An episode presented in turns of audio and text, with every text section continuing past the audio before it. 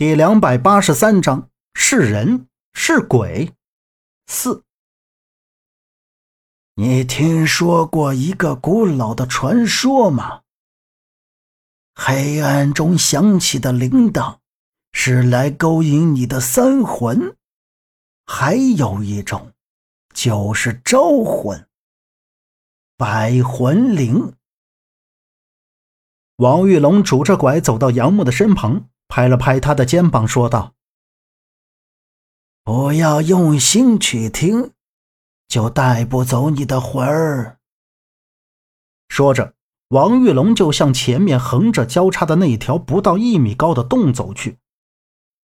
杨木回头望了一下身后离自己最近的陈方安，见他脸色不太好，刚想上去问他情况，就被枪杆推着走进洞里。这条地洞是人挖出来的，不是很长。他们猫腰走了三米多就走了出去。当他们走出地洞，铃铛声是越来越清晰，好像这铃铛就在他们附近。一阵一阵的铃铛声，听得杨木心情更加烦躁不安。就在这时，陈方安突然浑身乱哆嗦，面部狰狞，像是抽风了似的。站在他旁边的两个人被吓了一跳。就见陈方安用力撞开他身边的人，他睁大大大的眼睛，张开嘴，样子有些可怕。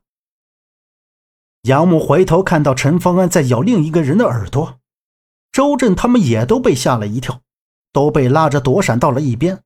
看周震的眼神激动的神情，他像是在说：“这家伙不会是犯痴呆病了吧？”怎么回事？小陈，住嘴，停下来！杨母快步上前，就被两个人给拦下。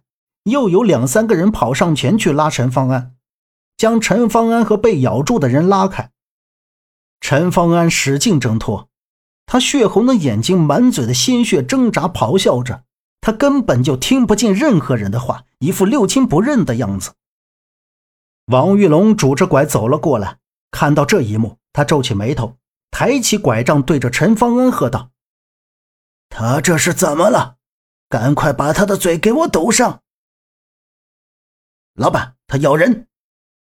抓着陈方安胳膊的一个人大喝道。另一个人眼珠瞅着陈方安的脖子处，似乎是发现了什么东西，他神情慌张道：“老板，不好，他被斗虫咬了，已经彻底控制不住了。”然后这两个人就松开手，撤到离他不远的距离，端起手里的枪对准陈方安。等待着王玉龙的命令。陈方安中毒了，杨木脸怔住，见他们要对陈方安开枪，脸色变得苍白。他立即上前，扭头向王玉龙说道：“你说不会伤害我的朋友，让他们把枪放下。”王玉龙的脸不再是挂着微笑，他此刻非常的严肃，脸绷得很紧，语气也变得冷漠，说道。我是说过不伤害他们，但是现在由不得我了。你知道他是被什么毒虫咬了吗？如果现在不把他杀了，他就会把我们所有人都害死。杨木看着陈方安摇摇晃晃不稳的样子，他的脸一会儿狰狞可怖，一会儿变得舒缓。杨木觉得。他还有一丝清醒的意识，不会的，你看他的样子，他没有完全疯掉，他还有意识。这样，你们先离开，我留下来。杨木指了指自己，喝道：“他不能就这样让一个朋友死在这里，他不能不管。”王玉龙面不改色，没有再说话，但是他的动作已经告诉杨木，不可能放过陈方安的。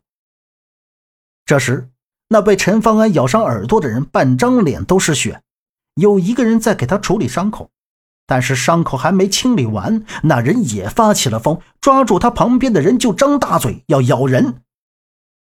这下场面顿时乱作一团。这个人没有被绑着手脚，他动作灵敏，死死地抓着那人不放。那人是使劲挣脱，过去几个人帮忙。看着他们像打架一样围在那里，有的被咬掉了手指，有的肩膀被咬伤了，一下子就伤了两三个人。杨木瞟了一眼王玉龙，见他竟然向后退了去，还招呼着周震他们那边的几个人到他的身边保护他。再看陈方安靠在洞壁边，脸上已经布满汗珠。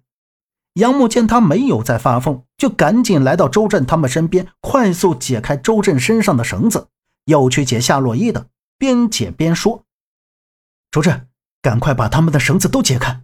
就这个时候，咱们赶紧走。洛伊，跟着周震。”周震扔掉口中的布子，呸了一口，喝道：“小心点啊！”就去解开张瑞雪身上的绳子。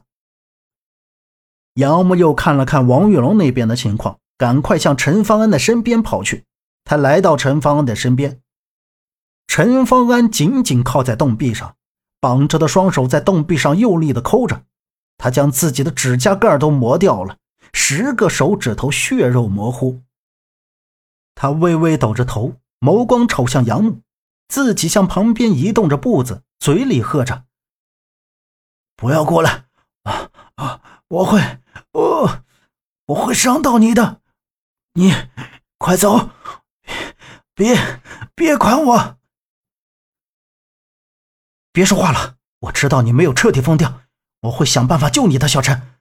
我先把你后面的绳子解开。说着，杨木已经抓住他的胳膊，想帮他解开后背的绳子。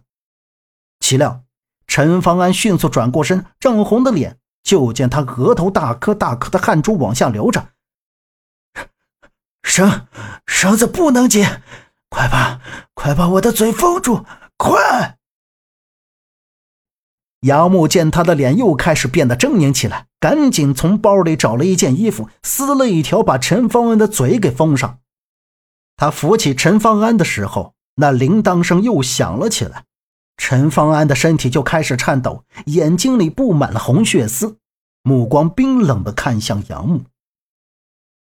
杨木惊恐的僵在那里，他目光看到陈方安身后的黑暗里隐约可见的站着一个人，而再次响起的那铃铛声，正是从这个方向传过来的。